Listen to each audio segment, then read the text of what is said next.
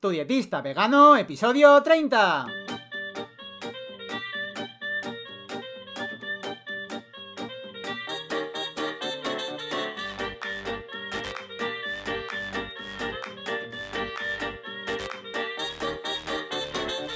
¿Qué tal? Muy buenas a todas y a todos.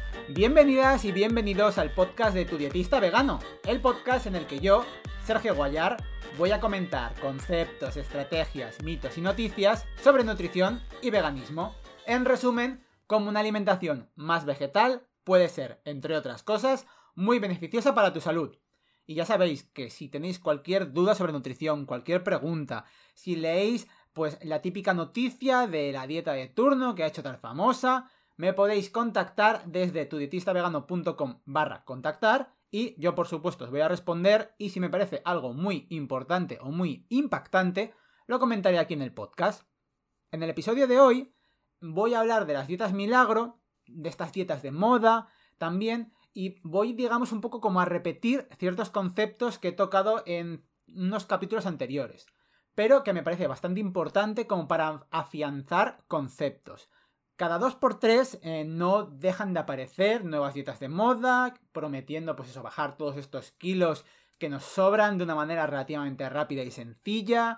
Luego también por internet se pueden ver pues las típicas dietas de la dieta de la piña, la dieta de la alcachofa, la dieta de la remolacha, no sé, además generalmente suele ser pues eso, alimentos de origen mm, vegetal, mm, pues con pocas calorías, en los que dicen come todo lo que quieras, dieta de la piña, come toda la piña que quieras. ¿Y qué tengo que...? Nada, ya está, come piña, solo piña. Una semana comiendo piña.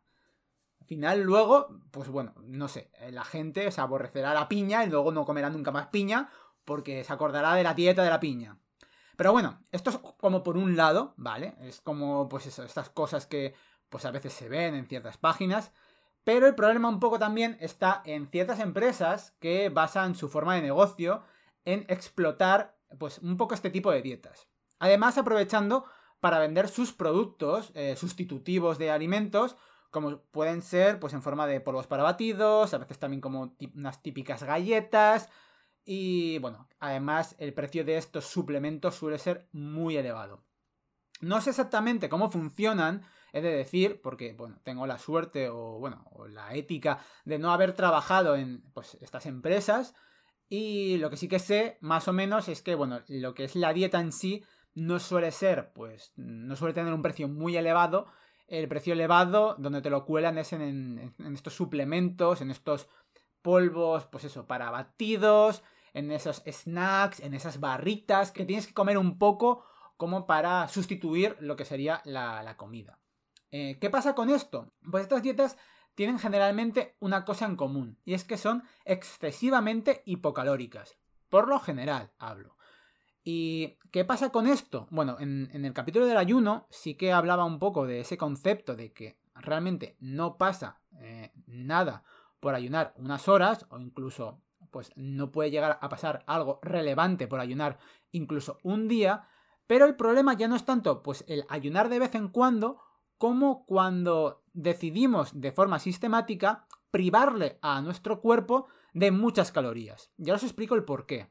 Porque a veces, pues eso, se tiene como la creencia que, claro, como tú, pues eh, has, eh, te has pasado en las navidades, has excedido un poco, pues has comido lo que has querido, te has pasado, te has hinchado a comer, pues ahora a comer ensaladita lechuguita y nada más para compensar. El problema de esto es que cuando nuestro cuerpo detecta que entran muy pocas calorías durante pues bastante tiempo, entra en lo que se conoce como modo de supervivencia. ¿Qué quiere decir esto? el cuerpo nota que hay muchas menos calorías que entran al cuerpo con respecto a lo que, bueno, él necesita.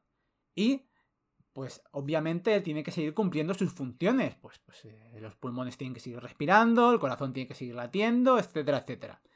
Y dice, a ver, pues si no entra esta energía que yo necesito, necesito compensarla de alguna manera. Entonces, a ver, de lo que yo tengo en el cuerpo, ¿qué es lo que me puedo quitar que no sea muy importante. Y pues una de las cosas que hace precisamente es degradar el músculo. ¿Por qué? Porque el músculo, bueno, lo degrada, entonces degrada la proteína y consigue energía. Y por otro lado, además, lo que consigue es que ese músculo a su vez iba a gastar energía. Entonces digamos que hace un ahorro doble porque se está comiendo el músculo que gastaba energía y está consiguiendo energía. Entonces, claro, hay que recordar que nuestro peso consta de varios factores, variables, como es eh, pues, la grasa, el músculo, el glucógeno, que ya hablé también en las dietas cetogénicas un poco lo que pasa con el glucógeno, eh, pues el agua, la comida, las heces, todo suma. Y el error más común que se comete es obsesionarse o fijarse solamente en el peso corporal a través de una báscula, porque dos personas pueden pesar lo mismo, dos personas pueden pesar en pues 70 o 80 kilos, y una persona puede estar musculada de gimnasio, y eh, pues otra persona puede tener pues una tripa eh, cervecera, digamos, para que nos entendamos. Y dices, estas dos personas pesan lo mismo, miden lo mismo, pero obviamente una, en principio, parece que está más sana que la otra. Entonces, una de las bases para que cualquier dieta que está buscando perder grasa funcione, ya digo grasa y no peso porque hay que diferenciarlas, es pues obviamente que haya un ligero déficit calórico no se puede buscar esos déficits agresivos porque al final eh, resultan ser eh, contraproducentes. Pero no es lo único que va a ayudarnos para perder peso, ya que también favorece, por supuesto, tener un correcto descanso, pues de entre unas 7 y 9 horas de sueño, y evitar en todo lo posible el estrés. Además, como siempre, es muy recomendable hacer ejercicio, sobre todo el entrenamiento de fuerza, ya que nos va a permitir también llevar una dieta con un mayor aporte de calorías que ayudará a su vez a que tenga una mayor adherencia, porque también uno de los problemas de las dietas que son eh, tan hipocalóricas es que obviamente tú dices, a ver, eh, yo necesito comer y solo puedo comer este platito de nada. Pero digamos, al forzar a tu cuerpo a que queme más energías, también puedes comer o quizás lo mismo o pues aumentar un poquito más pero aún así estarás en déficit calórico y tu cuerpo buscará quemar esa grasa. Esto también se recomienda al ejercicio de fuerza porque al generar a nuestros músculos una tensión mecánica, evitará que vayamos a perder demasiada masa magra mientras bajamos de peso. Otra cosa que hay que tener en cuenta es que cuando se pierde peso, siempre se pierde algo de masa magra, es decir, de músculo. Pero al hacer ejercicio, lo que estamos haciendo es intentar minimizar en todo lo posible, pues este daño. Eh, ya para acabar, si lo que tú quieres es, digamos, perder grasa y ganar salud, lo mejor que puedes hacer es consultar con un profesional, con un profesional, pues eso, con un dietista o con un dietista nutricionista, que te acompañe, que te ayude, que te asesore, que te guíe, que te dé consejos y que te vaya indicando un poco qué es lo que tienes que hacer para, para cuidarte y que realmente esa pérdida de peso sea duradera, y que todos esos conceptos que tú vayas aprendiendo, pues los interiorices y, ya está, que no sea que te descargas una dieta de internet. Porque esto a mí me ha pasado mucho, que hay personas que me han comentado, no es que yo me descargo una dieta de internet y me pongo a hacer la dieta y pierdo peso. Digo, ah, muy bien. Dice, no, pero es que luego vuelvo a comer como antes y lo vuelvo a recuperar. Y yo digo, claro, porque no, no te han enseñado a comer, no has aprendido a comer.